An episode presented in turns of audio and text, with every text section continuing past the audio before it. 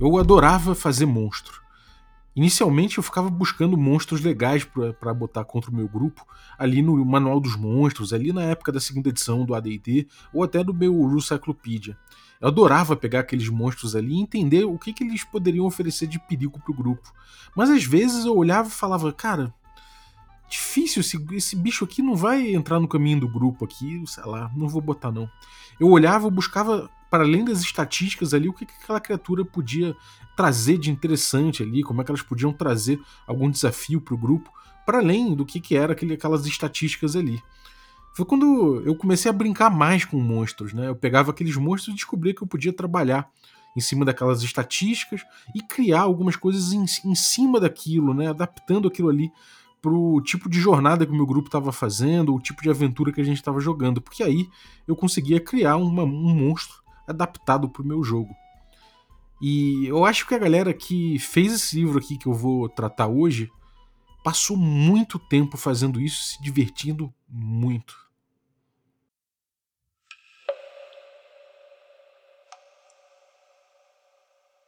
Olha, Soderac, quer café? Café com Café com Dungeon!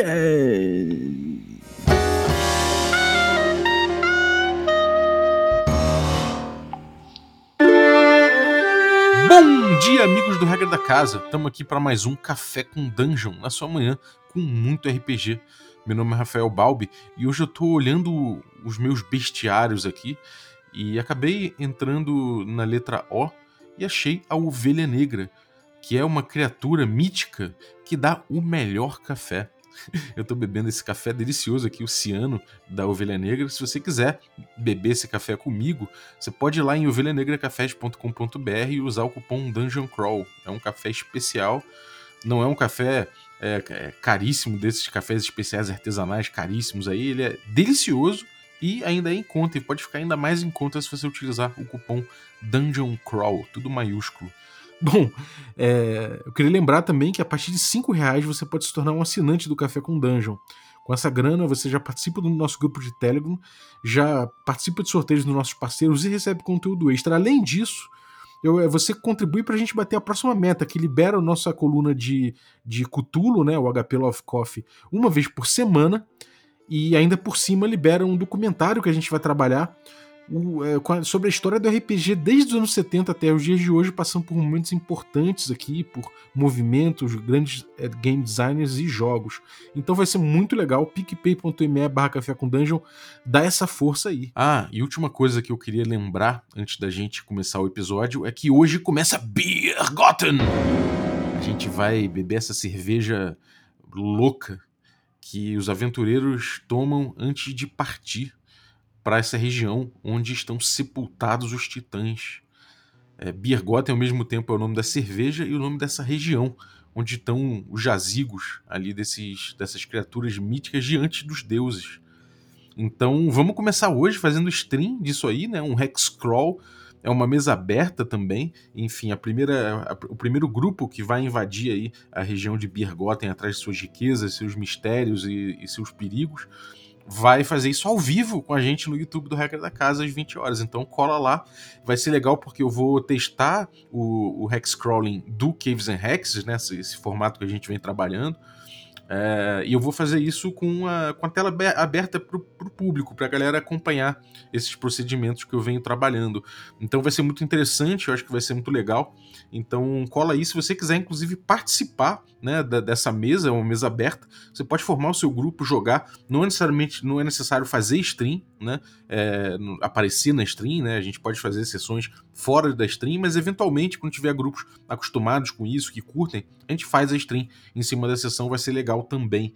Então fica ligado que hoje eu vou passar as informações de como você faz para participar dessa mesa aberta, como você faz para jogar com a gente e também como vai ser o esquema aí de compartilhar informações da galera, né? Tem até um estímulo de XP para quem trouxer rumores, para quem poder contribuir com essa comunidade de exploradores de Bergotten, né? Então vamos lá, vai começar hoje no YouTube do Regra da Casa às 20 horas.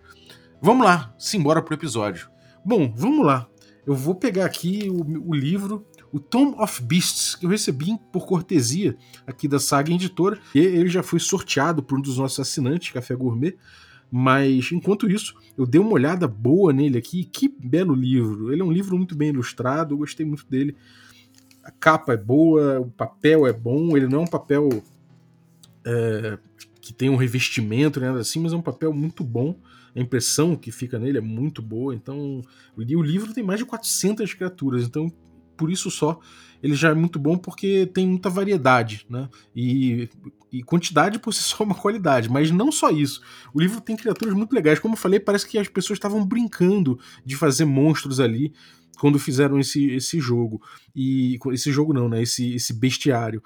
E se a gente pegar aqui, a gente vai ver só do, do A a C, eu fiz uma pesquisa rápida aqui do A a C e fui botando aqui um post-it nas criaturas que eu achei mais legais.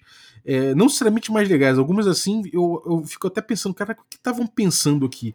Mas mesmo essas eu acho que dá para ser utilizado de alguma forma. Me parece assim, eu acho que deve dar para pensar alguma coisa maneira para usar essa criatura. Enfim, algumas são viagem, outras são mais legais, eu consigo visualizar mais de forma mais sólida um plot em cima delas. De qualquer forma, vamos lá. O primeiro que eu botei aqui é o algorítico.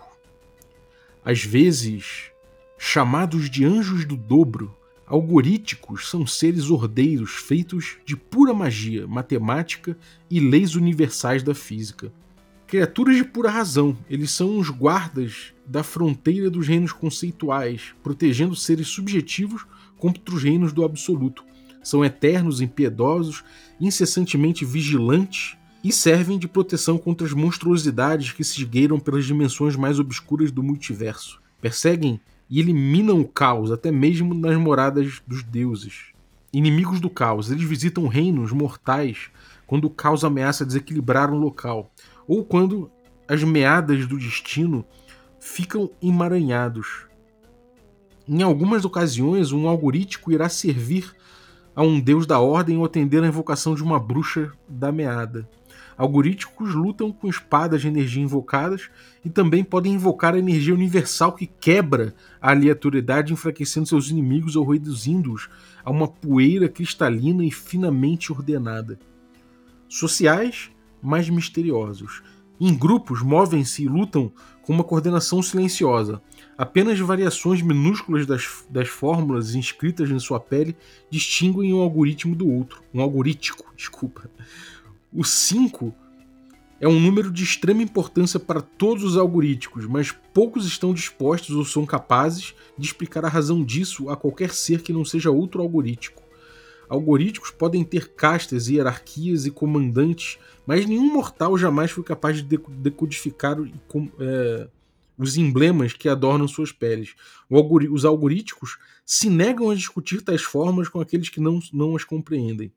Natureza de um construto, um algoritmo não precisa respirar, beber, comer ou dormir. Enfim, tem a ficha dele, ele tem uma forma imutável, ele é imune a qualquer magia ou efeito que tente alterar sua forma, e ele tem uma conjuração inata. O atributo de conjuração inata do algoritmo é carisma. É, CD16 ele pode conjurar inatamente as magias a seguir, sem precisar de componentes materiais. À vontade, auxílio, detectar magia, turvar, porta dimensional, cinco vezes, é, cinco vezes ao dia, dissipar magia, uma vez ao dia, comunhão, cinco perguntas, e muralha de energia. Ações, ele tem ataques múltiplos, lâmina lógica, uma arma de combate corpo a corpo, ele tem o cone da negação, recarga 5 em 6. Um algoritmo pode projetar um cone de energia nula. Um alvo dentro do cone de 9 metros sofre 42 um de, ou 12 D6 de dano energético e sofre o efeito de uma magia de dissipar magia. Se for bem sucedido uma salvaguarda de destreza 16, o alvo sofre metade desse dano e não sofre efeito da magia de dissipar magia. Ainda tem uma bomba de realidade, cinco vezes ao dia. O algoritmo pode invocar uma runa de ordem minúscula e atirá-la como se fosse uma arma. Qualquer criatura de até 9 metros do quadrado, onde uma runa aterrissa, sofre 21 ou 6d6 de dano energético e fica atordoada até o começo do próximo turno do algoritmo. Se a criatura for bem sucedida em uma salvaguarda de destreza CD16, ela sofre metade desse dano e não fica atordoada. Cara, que criatura doida da porra, né? É, tem vários pontos aqui que são ganchos crípticos, tão crípticos quanto essa criatura. Primeiro que ela tem essas inscrições no corpo dela e que ninguém entende, só elas mesmas entendem. Né? Elas são criaturas da razão. Elas são de pura razão. O que, que isso significa, cara? Como é que você vai usar isso no seu jogo? Assim, in inicialmente parece uma criatura de merda, assim para ser sincero, né? Você olha e fala, cara, que criatura ruim, ela não, não, não liga lé com cré, sei lá, uma coisa muito estranha. Por outro lado, é, essa coisa delas visitarem reinos mortais quando causa ameaça desequilibrar um, um local, essas paradas assim, isso tudo tem uma, tem uma ideia que dá para ser muito bem aproveitada. Essas criaturas que seriam quase como MIBs, sabe? Quando você eventualmente é, põe no seu jogo ali alguma coisa que entra no ramo do, dessa, dessa guerra é, de ordem e caos, né, nesse, nesse, dentro dessa, de, dessa zona que às vezes acontece, né, desses conflitos que tomam o planeta e que são conflitos importantes, pode ser que alguma coisa se desequilibre, né? Pode ser que o grupo esteja desequilibrando isso. Pode ser que a atuação do grupo esteja desequilibrando essa ordem, né? essa, essa, é, é, essa luta entre caos e ordem. E aí dá pra usar essa criatura quase como um MIB, sabe? Ela é, ela é uma criatura parruda, ela tem um, um CD 10. Então dá pra, dá pra fazer ela como aquela criatura que meio que é um agente secreto ali, que o grupo não entende muito bem o que ele tá fazendo. Né? Ele tem uma razão profunda por trás, e às vezes, é, é por fazer tanto sentido, pra gente passa a não fazer sentido. Né? Ou até pode ser uma coisa muito lógica e a galera entender, falar de fato, o que eles estão botando aqui faz todo sentido, mas agora eles não têm qualquer maleabilidade, eles vão, eles vão cumprir aquela ordem lógica, eles são quase uma programação. Então eles vão matar a gente porque a gente errou e a gente reconhece que errou. Né? Isso são plots que eu acho que são interessantíssimos de botar, na verdade.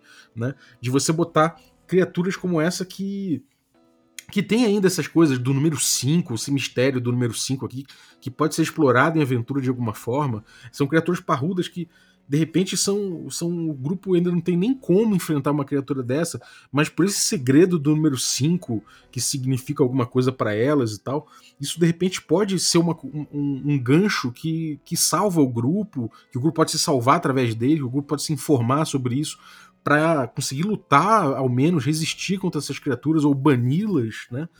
É, essas inscrições também. Então eu acho isso tudo muito curioso. Né? É claro que esses, essa bomba de realidade, cone de negação, lâmina mágica, ataques múltiplos, isso é muito perigoso mesmo. Né?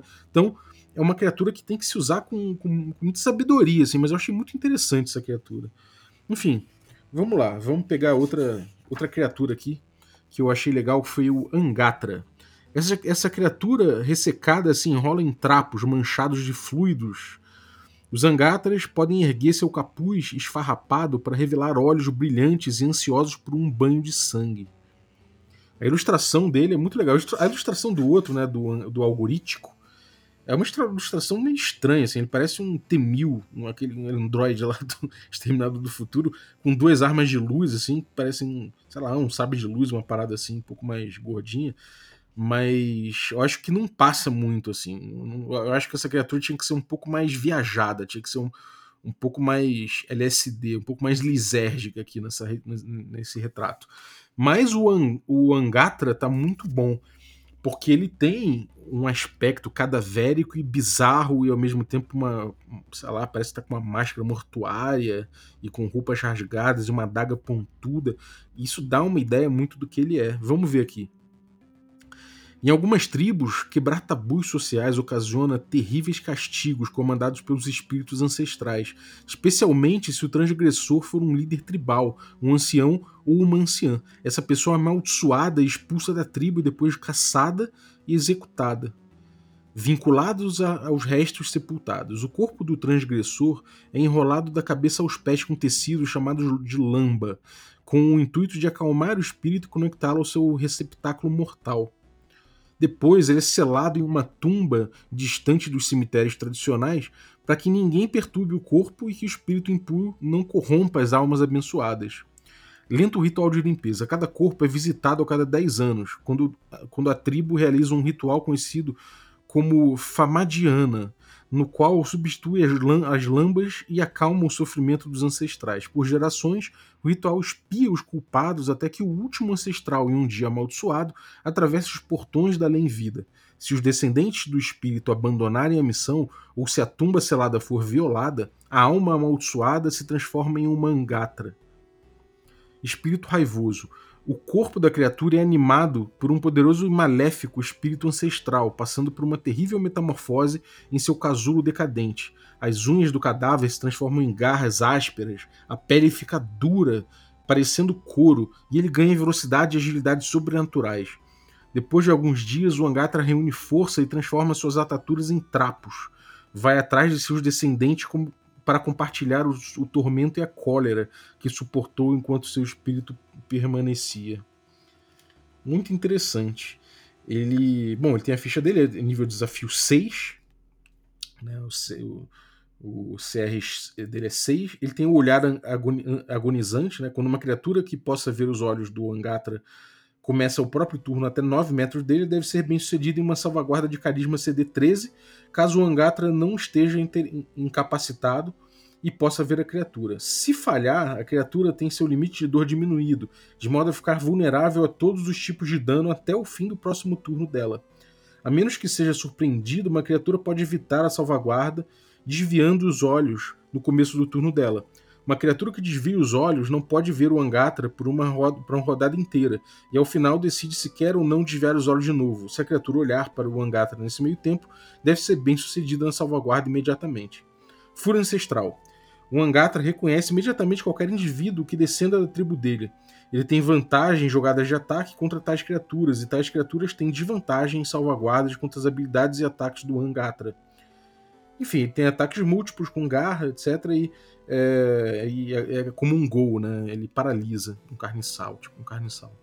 Enfim, cara, o Angatra, eu, a gente já vê imediatamente uma aplicação para isso. Isso dá uma aventura inteira, né? É, principalmente se você linkar, né, o passar essa, essa, esse motivo dele de se vingar dos seus antecedentes, né, de passar a dor para frente se você linkar isso com a história dos personagens, né? Enfim, de alguma forma ali, você linkar isso, linkar o local que os personagens moram, alguma lenda local, alguma coisa assim. Fica muito interessante de botar essa criatura. Ela tem todo um drama pessoal, um drama ali. Uma, ela, ele é um abnegado, né? Ele, ele foi condenado ao ostracismo, ele foi. Enfim, esse tipo de coisa eu acho muito, muito curioso, assim, eu acho muito, muito legal de explorar e é, e é simples. Eu acho que o, ele é bom porque ele é simples, né? E ele é uma criatura que não é, é, não é leve, ela é meio parrudinha, então. É, não, quer dizer, não é parruda, parruda, mas um grupo ali, um CR6 tá bom, né? Um grupo consegue enfrentar ali, você consegue dar um problema para ele. Principalmente se você botar outras criaturas, né? Botar de repente mortos-vivos menores, uma coisa ali para acompanhar, porque ele tem essa vantagem de, de conseguir fazer com que, uh, com que as resistências não funcionem, né? Uh, a resistência a certos danos do, dos personagens. Isso é uma coisa muito interessante. Se o cara olhar para ele, pode ser que dê que ele perca essas resistências e aí é, o desafio aumenta, né? Fica mais difícil ali, é, porque acho que de repente os zumbis ali, os mortos-vivos que estão perto dele, comem a pessoa na porrada e ele também, né? Tem, tem ataques interessantes aqui.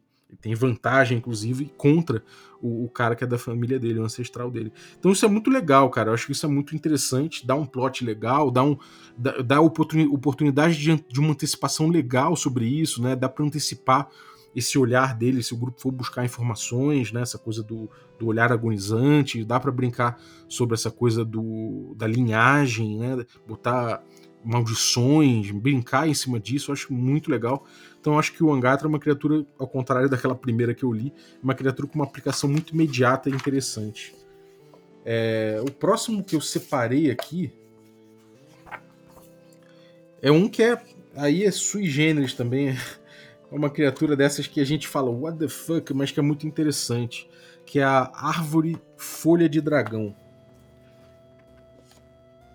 As folhas com formato de cabeças de dragão dessas parentes dos carvalhos às vezes chacoalham apesar da ausência de vento, denunciando o poder dracônico que elas carregam. Presentes entre dragões, essas magníficas árvores são impregnadas com algumas das características de seus mestres dracônicos. Embora a maior parte dos bosques seja formada por apenas um tipo de árvore e folhas de dragão, dragões às vezes as utilizam como presentes para selar pactos ou demonstrar fidelidade. Um dragão que doa uma árvore folhas de dragão renuncia inclusive o poder de comando sobre a planta como parte do trato. Isso resulta em bosques mistos pertencentes aos lordes dragões especialmente poderosos. Guardiãs silenciosas. Árvores folhas de dragão têm táticas bem simples para detectar potenciais invasores. Ficam imóveis, permitindo que a brisa chacoalhe sua copa que pareçam inofensivas. Quando o alvo entra no bosque, a árvore atira folhas afiadas ou faz ataques de sopro contra eles, ajustando sua posição para fazer o melhor uso das armas. Ótima memória. Árvores folhas dragão vivem por até mil anos. Elas têm 4,50 metros de altura e pesam um pouco menos de 1.400 quilos, mas espécimes anciãs podem chegar aos 13 metros. Para cultivar uma nova árvore folhas de dragão é preciso podar a estaca de uma árvore existente que tenha pelo menos 50 anos de idade e que seu mestre tenha imbuído com o poder, o que, significa, o que sacrifica o uso das armas de sopro da árvore por um mês. Embora esse tempo seja insignificante perto da expectativa de vida dos dragões, eles ainda refletem cuidadosamente antes de criar novas árvores, temendo que inimigos possam descobrir sua fraqueza temporária.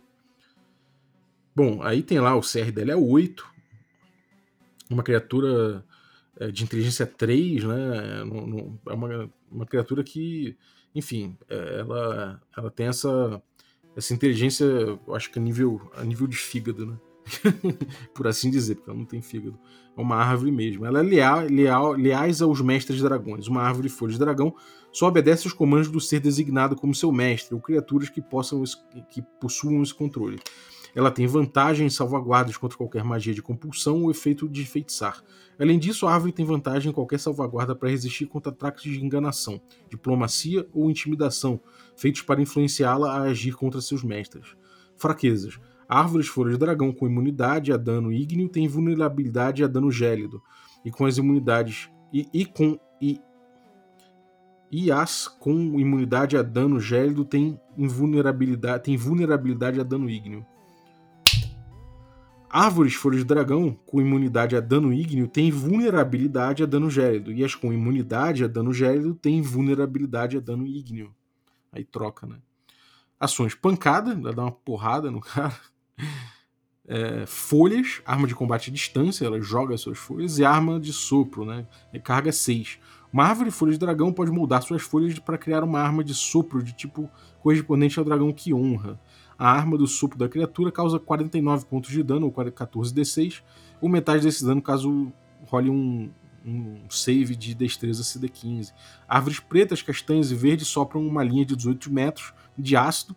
As azuis e, uh, as azuis e cobres sopram uma linha de 18 metros de energia elétrica.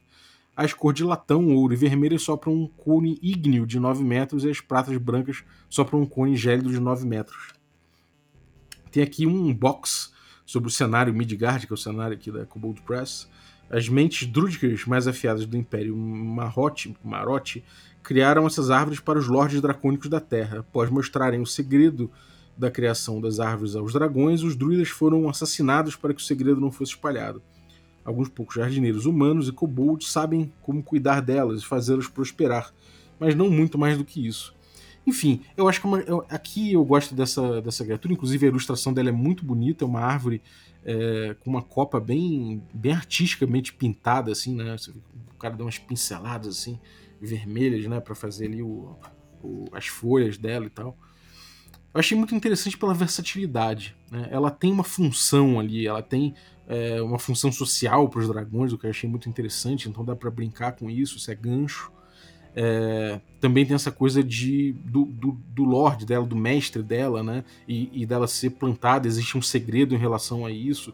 Isso tudo dá bastante pano para manga. Dá para de repente fazer, pô, como é uma criatura, uma, uma árvore, né? Uma, é uma, uma árvore legal, né? Uma árvore é, poderosa, por assim dizer, né?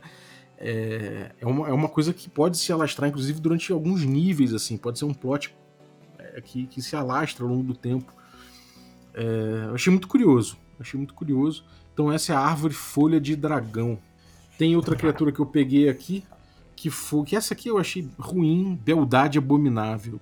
É uma humanidade de outro mundo, de beleza tão indescritível que causa, causa dor aos olhos de qualquer ser que a encare. A imagem é uma mulher seminua com umas, uns, uns, pedaços de roupa, sei lá, inexplicáveis, assim, meio que fashion, sei lá. Uma manga só de, de branca, um, uma tanga, um, um, cabelo imenso dando a volta nela, o olho brilhando assim, um brilho entre, entre as mãos. Beleza que destrói. Uma beldade abominável tão perfeita que seu olhar é capaz de cegar. Sua voz é tão melodiosa que o ouvido algum pode suportar. E seu toque é tão provocador que queima como fogo. Parece um relato de caças bruxas daqueles monges da Idade Média, né? Que no fundo eram grandes misóginos, né? Que, que odiavam a figura feminina. É muito complicado, né? Durante a adolescência, essa criatura férica assume feições que, que correspondem aos ideais superficiais da população humanoide mais próxima. Elegância e pernas longas quando está perto de elfos, uma estatura robusta e cabelos lustosos quando está perto de anões, uma pele impecável cor de esmeralda quando está perto de goblins. Invejosas e cruéis, beldades abomináveis são tão absorvidas pelo desejo de serem as criaturas mais belas da região que quase sempre se tornam invejosas e paranoicas sobre as rivais em potencial como uma beldade abominável não suporta a competição, ela vai tentar matar qualquer ser cuja beleza se compare a dela. Beldades abomináveis machos são raros, mas ainda mais invejosos em sua fúria. Em fúria. É, enfim, ataques múltiplos, dá uma pancada, um olhar cegante e uma voz ensurdecedora. Cara, isso aqui é horrível, né? Isso aqui é um é um escárnio. Assim. Ela, ela, tem alguns defeitos aqui. Um, um deles é ser tem uma beleza abominável, né? Que cega, uma voz ensurdecedora, é, invejosas e cruéis. Isso é um, sabe, isso, sei lá, eu acho problemático pra caramba. É, e você teria que transformar isso aqui, né? Eu acho que para trabalhar essa, isso aqui você teria que transformar. Eu acho que dá pra, dá pra gente brincar em cima dessa ideia básica e consertar um pouquinho isso aqui, né? Acho que para a gente fazer isso, a gente pode, de repente, trocar algumas ideias que tem aqui em cima. É muito ruim você retratar dessa forma, né? Um, um, vilanizar ainda mais no livro de monstros, num bestiário, você fazer uma caricatura de um estereótipo que a gente conhece muito bem, porque ele é muito propagado na nossa vida, no dia a dia, na sociedade, e prejudica tanto a mulher, né? Então, botar isso num livro é uma coisa muito questionável.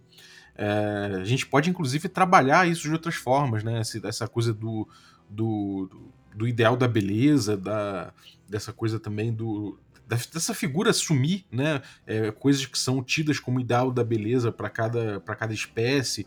Isso dava para ter um trabalho diferente, né? Dava para ter um trabalho criticando justamente o fato de existir um ideal de, de ideais de beleza, né? De se buscar esse tipo de coisa, de fazer um paralelo com o que a gente tem no mundo hoje em dia, né? Isso é uma coisa que num livro fica muito legal, né? O livro ele acaba tomando uma postura que é crítica, que eu acho muito interessante.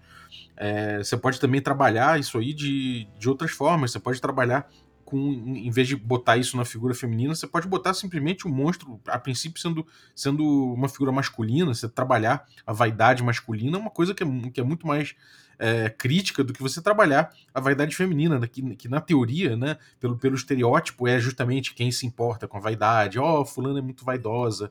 É, ó, oh, uma mulher que não é vaidosa, sabe? Esses papos assim justamente se você inverte o estereótipo e trabalha ele de outra forma, né? Você pode ter não necessariamente a vaidade, mas você pode ter o cara que é avarento, você pode ter um, um sujeito que, que, que, sofre da gula, né? E que tem ali, que se trabalha esses aspectos aí a partir de qualidades deles, né? Então, tipo, o cara é o maior cozinheiro da região, mas ao mesmo tempo ele não aguenta a concorrência. Né? Então você pode botar um monstro. Aqui nesse livro é cheio de monstros que, que pegam temas é, rasteiros como esse, trabalham em cima e caricaturam e colocam magia em cima. Né? Por que, que você vai pegar logo estereótipos que são problemáticos ali, né? Estereótipos que são que são problemáticos na nossa sociedade e, e, e usa de forma acrítica isso, né? No teu livro. É, eu acho que de forma geral a gente tem que entender que isso aqui é um esforço editorial, né? E é um esforço editorial que chega em muitos países, inclusive, e que ultrapassa é, culturas, né? E que, pô, o D&D ele tem, ele tem essa, essa característica, é um produto internacional e é um produto que é, que faz diferença, né? Ele se espalha pelo mundo. Então, não, rep não repetir isso né, no, no, no, manual de monstros é uma coisa muito, muito, muito importante. Né? Já chega de idade média de ver a mulher como uma besta. Né? Isso aqui é uma caricatura da figura feminina, é muito claro o que eles estão fazendo aqui. Então, realmente. Vamos passar para frente, vamos falar agora de outra criatura, o Bispo Vermiculado. Mas eu preferia que não tivesse, obviamente, essa criatura no livro.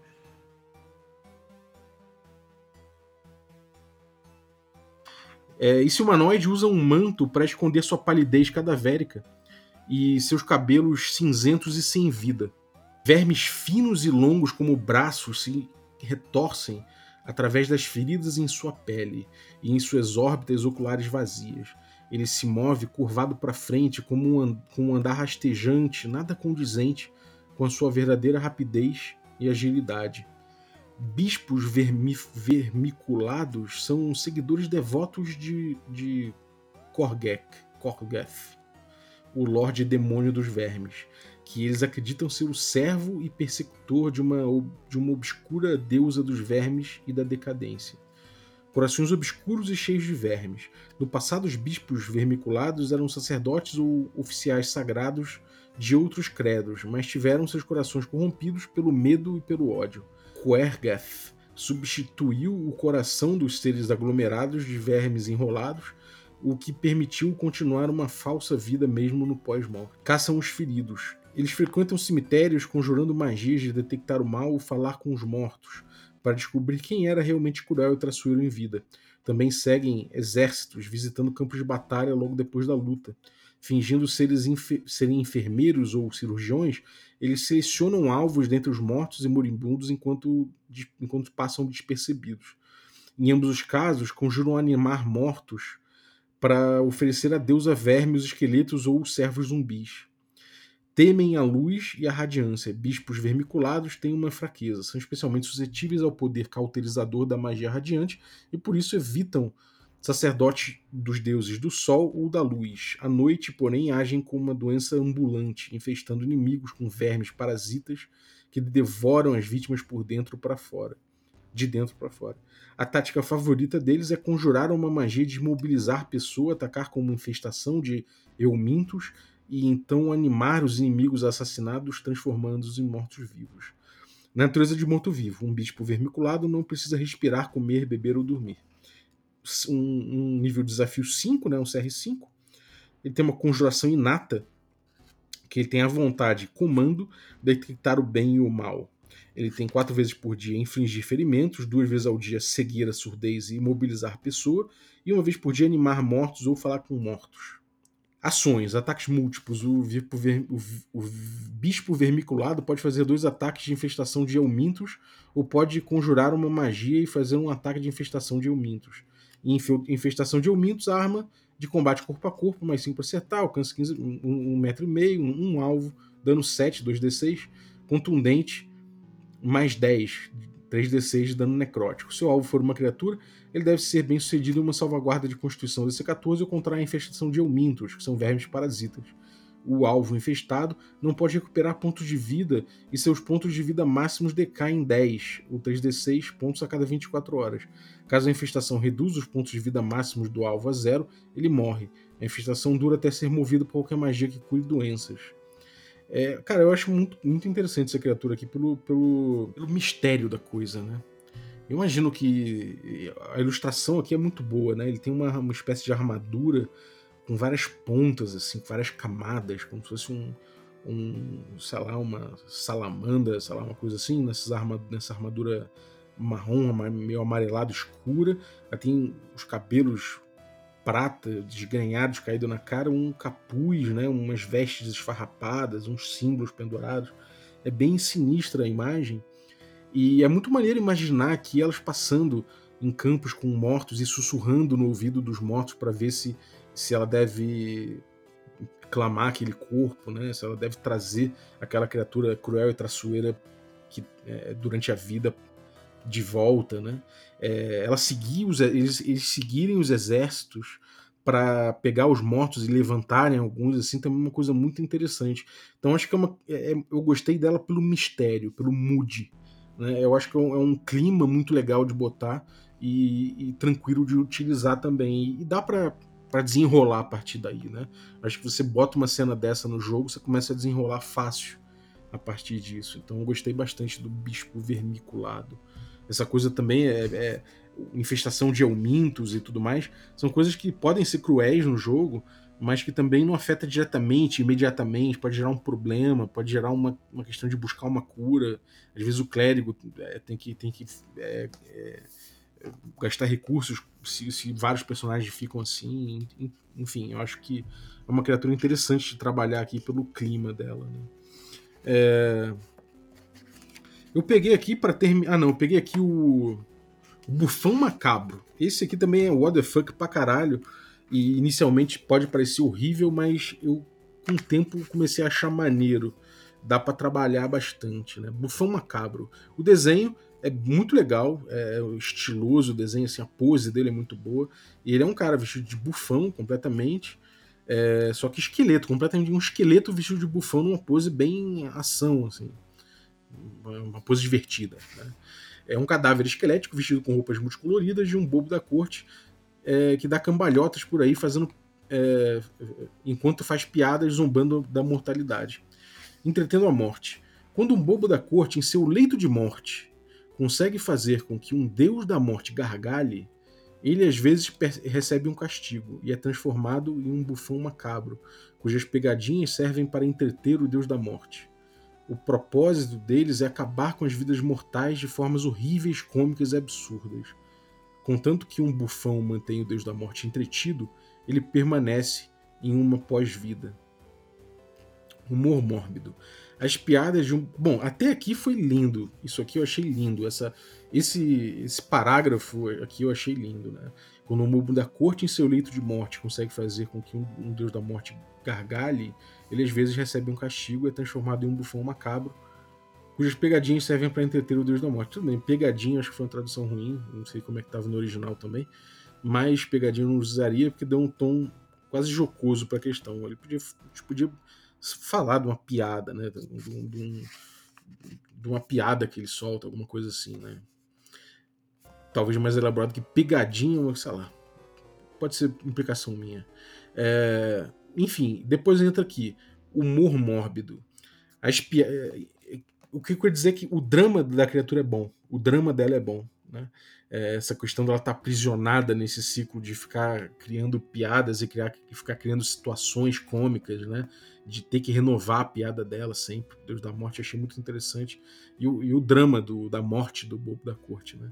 Mas enfim, humor mórbido. As piadas de um bufão macabro não são nada engraçadas para suas vítimas mas são úteis em batalha.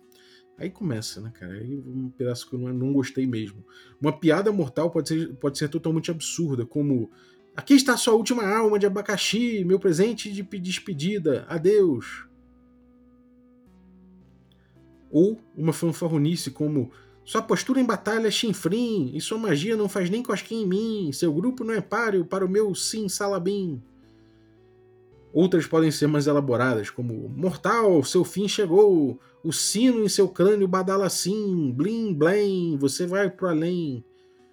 Bufões macabros são famosos por piadas mórbidas e ácidas, como seu sangue está em ebulição, seu coração bate fraquinho que dói, quero ver agora o último suspiro de um herói, ou mesmo os corvos de Odin vieram buscar você, as valquírias estavam ocupadas, você já era mortal. As piadas de um bufão macabro raramente agradam os vivos, mas deuses da morte, anjos acorrentados e demônios acham tudo isso bem engraçado. Sinceramente, né, gente?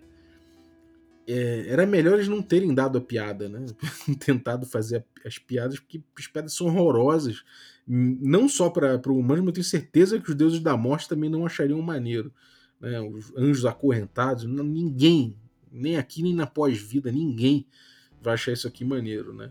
Eu acho que isso aqui é bem ruim, na verdade. É, eu deixaria isso para atiçar a criatividade do, do, mestre, né? Esse tipo de coisa. Esses exemplos aqui levam para um caminho completamente tosco, né?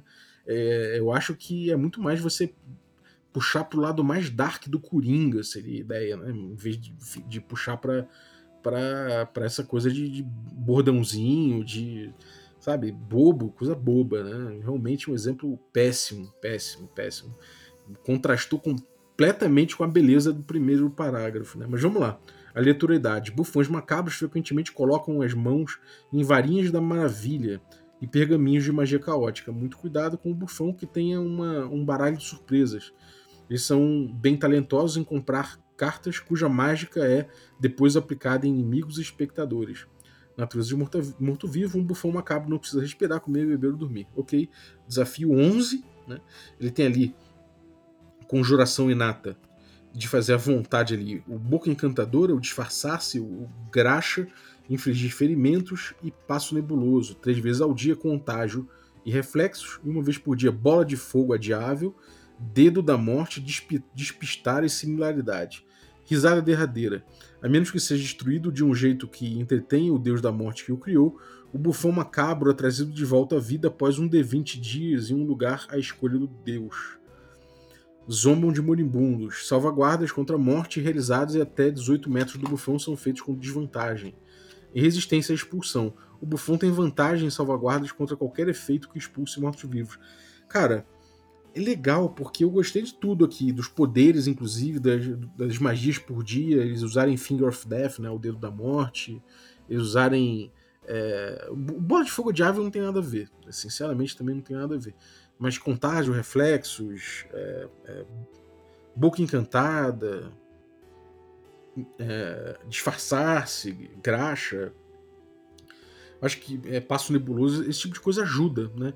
E o desafio da, da risada derradeira é muito bom. Né? A menos que seja destruído de um jeito que entretém o deus da morte que o criou, o bufão macabro é trazido de volta à vida após um de 20 dias em um lugar à escolha do deus. Isso pode dar uma bela uma aventura, né? Você descobrir qual o humor do deus da morte. Como é que ele ri? Do que, que ele ri? Né? Fazer pesquisa, como é que a gente vai descobrir isso? A gente vai pesquisar, a gente vai ter que buscar um, um, um outro bobo da corte vivo que possa dar essa pista pra gente. Sabe, eu acho isso muito legal. Isso é uma bela aventura, isso é uma belíssima aventura. Mas você tem que ignorar completamente o humor mórbido que eles botaram aqui como exemplo. Tem que ignorar. Ele, além de tudo, tem um baralho coringa, recarga 6. O bufão é, força um humanoide médio ou pequeno, até 18 metros, a fazer um salvaguarda de carisma. CD17. Caso o humanoide seja mal sucedido na salvaguarda, o bufão e o alvo trocam de posição via teleporte, e uma ilusão também faz com que troquem de aparência. O bufão assume a, a forma e a voz do alvo, e o alvo assume a, for, a, forma e a voz do bufão. A ilusão dura uma hora, a menos que seja interrompida pelo bufão como uma ação bônus ou que seja dissipada. E piada mortal, recarga 6. O bufão conta uma piada antiga e niilista, cheia de poder necromântico. Essa piada não tem efeito sobre mortos-vivos ou constructos. Todas as criaturas até 18 metros do bufão devem fazer uma salvaguarda de sabedoria, CD 17. Se forem mal cedidos na salvaguarda, ficam caídas dominadas por uma crise mortal de riso. O ataque de riso dura um D4 rodadas, tempo em que a vítima fica incapacitada e não consegue levantar. No fim do seu turno, a cada rodada, uma vítima incapacidade incapacitada deve ser bem sucedida em uma salvaguarda de construção CD17 ou tem seus pontos de vida reduzidos a zero. A crise de riso pode terminar mais cedo caso a vítima fique inconsciente ou caso use restauração maior, uma magia equivalente. E reações, esperança ridícula, recarga, recarga 4-6. Quando uma magia que recupera pontos de vida é conjurada até 18 metros do bufão, ele pode fazer com que a magia cause dano em vez de curar o alvo. O dano é igual ao número de pontos de vida que a magia teria curado. Eu entendo o que está por trás dos poderes dele. São oportunidades de fazer uma piada. É para dar oportunidade pro jogador, pro, me, pro mestre no caso, né? Pro mestre brincar com esses recursos que ele tem, os mágicos e esses poderes, para fazer piadas, para tentar criar piadas legais. Isso também para inspirar os jogadores de certa forma. Apesar disso, o, essa coisa de trocar de lugar ali, de de posição com alvo e tal, essa, essa parte aqui eu não gostei muito, achei que mecaniza demais isso. Agora, é, o lance de você ter de você ter um uma o, o resistência à expulsão e, zom, e zombam de moribundos, né, que é uma, uma desvantagem na, nos salvaguardas de morte na presença dele, eu achei incrível, porque isso mecaniza um pouco essa coisa dele, dele ser um zombador, né? É, e aí dá esse efeito. Eu achei muito legal nesse ponto. Então tem, tem metade dele aqui, a gente tem que meio que tomar cuidado, meio que, que, que evitar e buscar a outra metade que é incrível, impagável mesmo. Belíssimo monstro, belíssimo monstro. É aquele que você inicialmente acha estúpido, mas quando você vai engrenando leitura, você, ele, ele, faz a tua mente dar uma viajada. Né? E bom, para terminar aqui, Cronomental.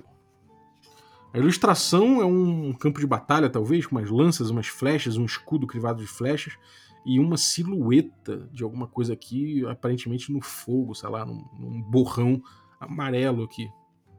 Cronomental.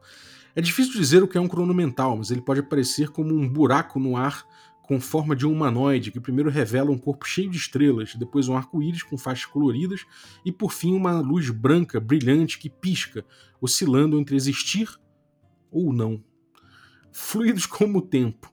Cronomentais são formados de energia temporal, alternando entre o passado, o presente e o futuro. Eles fluem como areia em uma ampulheta e existe entre os tic-tacs de um relógio. Primeiro, os primeiros cronomentais foram forjados a partir do tempo que sobrou no começo do universo. Muitos serviram em tropas de choque nas insondáveis guerras entre anjos e ínferos, ou entre deuses e titãs ancestrais a maior parte deles se perdeu entre os segundos ou foi abandonada para flutuar sem rumo no plano astral ou no vazio entre as estrelas. Guardiões da Calamidade, locais com significância histórica, tanto em relação ao passado quanto ao futuro, atraem cronometrais. Eles, esses seres têm uma preferência por campos de batalha e outros lugares onde acontecem conflitos. Como são atraídos por lugares significativos, os cronomentais têm a reputação de serem sinais de calamidade, e a presença deles pode incitar o pânico entre acadêmicos, sacerdotes e sábios. Causa ambiental. Independente do terreno, o ambiente se comporta de forma estranha ao redor do cronomental. Paredes desmoronadas podem se erguer de súbito, sementes viram árvores enormes e soldados caídos revivem seus últimos momentos. Essas modificações acontecem de forma aleatória, como um efeito colateral da presença do cronomental, e as coisas voltam ao normal quando eles vão embora. Natureza elemental. Um cronomental não precisa respirar, alimentar-se, hidratar-se ou dormir. Ele tem ali seu, seu, seu nível de desafio 8 também. E ele tem o corpo temporal. Quando o cronomental é submetido a uma magia de lentidão, celeridade ou efeito similar, automaticamente será bem sucedido uma salvaguarda e recupera 13 pontos de vida. Ele tem ataques múltiplos, pancada, roubar tempo, uma vez ao dia. O cronomental mira em uma criatura que ele possa ver em até 9 metros. O alvo deve ser bem sucedido no salvaguarda de sabedoria CD16. Se falhar, o cronomental suga parte do seu tempo da criatura para si, ganhando mais 10 em sua posição na ordem de iniciativa. Além disso, o deslocamento do alvo é reduzido pela metade. Ele não pode usar reações. Ele pode usar ou uma ação ou uma ação bônus por turno, mas não as duas coisas. Enquanto estiver roubando tempo, o deslocamento do cronomental aumenta em 9 metros, e quando realiza uma ação de ataques múltiplos, ele pode fazer um ataque de pancada adicional. O alvo pode repetir a salvaguarda ao final de cada turno dele, encerrando o efeito quando for bem sucedido. Deslocar 5, 6 com recarga. O cronomental vira em uma criatura, mira em uma criatura que ele possa ver até 9 metros, e o alvo deve ser bem sucedido uma salvaguarda da sabedoria de CD16 ou é magicamente manobrado para fora do tempo. A criatura desaparece por um minuto. Como ação, a criatura desfocada pode repetir a salvaguarda. Se for bem sucedida, ela retorna ao espaço que estava ocupando ou ao espaço desocupado mais próximo. E reações. Passo entre segundos, recarga. Quando uma criatura que o cronomental enxerga se move para uma área de até um metro e meio dele, o cronomental pode se deslocar para um local que, ocupa no, que ocupava no passado, teleportando-se para um lugar desocupado até 18 metros dele, como qualquer equipamento que esteja usando ou carregando. Tá aí uma certa doideira aqui, né? É... Eu acho que é uma criatura que tem uma ideia também muito lisérgica, né? É quase uma criatura ali do Vase of the Earth. É, é, de se pensar muito de que ela é, ela é difícil de usar, uma criatura muito difícil de botar na mesa. É, ela tem os efeitos mecânicos simples e me parece que os efeitos mecânicos não exploram muitas possibilidades. Né? É, acaba que roubar tempo acaba sendo dando uns certos bônus ali de iniciativa, né? É, aumenta o movimento dela tudo mais. O deslocar é, é, meio que dá um. tira a criatura de combate durante um minuto ali. Sabe, é uma coisa muito direta, assim, né? Mas é justamente o, que eu esperava quando eu, eu tava vendo os poderes, eu li o poder roubar tempo e o deslocar, é que isso, esses dois poderes fossem desenhados de uma forma, de uma forma mais viajada também, para que permitisse certos ganchos loucos, né? Não que não permita aqui, né? Quando você fala roubar tempo, o que acontece, né? O que é está acontecendo em volta? Como é que os jogadores visualizam isso? Eu acho que isso é uma coisa muito interessante. Mas o que está acontecendo, né? O que está acontecendo em torno do crono mental? Qual, quais os objetivos? O que está acontecendo nessa cena? Como é que você pode incluir ele na tua aventura? Isso é uma coisa que para mim é um mistério. Mas me parece um belo desafio, cara. É, é uma coisa que talvez eu, é, no meio de uma aventura do nada, você vai olhar e falar, puta, cronomental, sabe? Parece que é esse tipo de coisa que vai ter certas respostas, vai ser uma resposta importante para mim no futuro, em alguma aventura, sabe? Me parece isso, ele me parece uma criatura que é, é, ela pode ter uma grande utilidade, ela pode ser muito legal de brincar em cima dela, até se for o caso de mudar um pouco os poderes ou dar um skin melhor para os poderes mas eu achei muito interessante, muito instigante, né? É, elas são ela, que nem o bestiário lá do Veins of the Earth, são criaturas instigantes, que talvez você olhe e fale, cara, que não sei como eu vou aplicar isso em mesa, mas que inspiram, de certa forma, te instigam, né? Então, no mínimo, a leitura eu acho que vale demais. Eu, eu deixo aqui o desafio. Como é que você usaria o crono mental? Como é que você usaria uma criatura dessa? É, deixa o um comentário no Twitter aí, se você é assinante, pode mandar lá no grupo do café. Vamos trocar essa ideia aí que realmente fiquei muito curioso de como você usaria isso na tua mesa. Eu vou ficar, certamente, durante o banho, eu vou ficar pensando sobre isso. Mas é isso, ainda tem mais que. É, é, esse cronomental é o último do C. Nós tem bastante criatura, eu deixei algumas para trás assim. É, lembrando que isso aqui é só uma amostra de 400 criaturas que tem nesse livro, várias delas realmente é, não são muito boas, mas a maioria, assim, é, acho que realmente dá para utilizar bem, pelo menos como criaturas novas para desafiar os seus jogadores, sem eles conhecerem exatamente o que é aquilo, então dá uma novidade, mas tem vários, vários pontos brilhantes, assim, como alguns momentos ali dentro do, do Bobo da Corte, né, da morte e, e, e enfim, o próprio crono mental, tem alguns momentos que eu acho que são realmente muito inspiradores e valem a pena, fazem o livro valer a pena. Né? Ele também explora certos, certas coisas, certos espaços de design que eu acho interessante, como anular, como anular é, imunidade, não, é resistências, né, a dano, eu acho isso legal, da, da criatura lá do, do Angatra, né, eu acho que o Angatra, ele tem, ele tem essa, essa coisa aí que é interessante, né, das de tirar as resistências das criaturas e acho que é legal para usar Hades, para brincar em cima disso. Então, realmente vale a pena. Tome of Beasts é um puta livro, cara. Eu acho que vale a pena pegar. E assinante do Café com Dungeon, né? Eu fiz o sorteio. É, a Pati Brito vai receber esse livro em casa junto com Forbidden Lands e outros itens. Então, se você quiser também se tornar um assinante café gourmet do Café com Dungeon, concorrer às loot box que a gente, que a gente entrega aqui, picpay.me barra café com dungeon, torne-se um assinante. É, você pode checar também no Instagram, onde eu boto fotos dos livros, boto é, o loot box inteiro de todos os itens que vem no loot box, então dê uma conferida lá e assine o Café com Dungeon que você vai participar dessa, dessa comunidade incrível aí no Telegram e jogar junto, a galera que tá sempre aí agitando coisas maneiras. É, no mais, eu queria agradecer você que ficou ouvindo a gente até agora. Muito obrigado pela tua audiência. E queria agradecer também os nossos assinantes, a galera aí que torna possível essa aventura. Uh, então, obrigado os assinantes Café Expresso, dentre eles aí eu vou citar Érico Campos, valeu Érico pelo teu apoio. Vou agradecer também os nossos Café com Creme, dentre eles aí vou agradecer o, o Cezinha, o César Roberto Milman, da Silva aí do Rizoma Cultural, muito obrigado pelo teu apoio. E agradecer os nossos assinantes Café Gourmet, Abílio Júnior, Adriel Lucas, Bruno Cobb, Caio Messias, Daniel Melo, Denis Lima, Diego Sextito, Erasmo Barros, Franciola Araújo, Gilvan Gouveia, Jean Paz, Marcos Paulo Ribeiro, Matheus Hamilton de Souza, o Guax, a Pati Brito, Pedro Cocola, o Rafa Mingo, o Rafa Cruz, o, o, o Rafa Garotti, o Ricardo Mate, o Rodrigo de Lima Gonzalez e o Tito, Galera, muito obrigado, um abraço e até a próxima.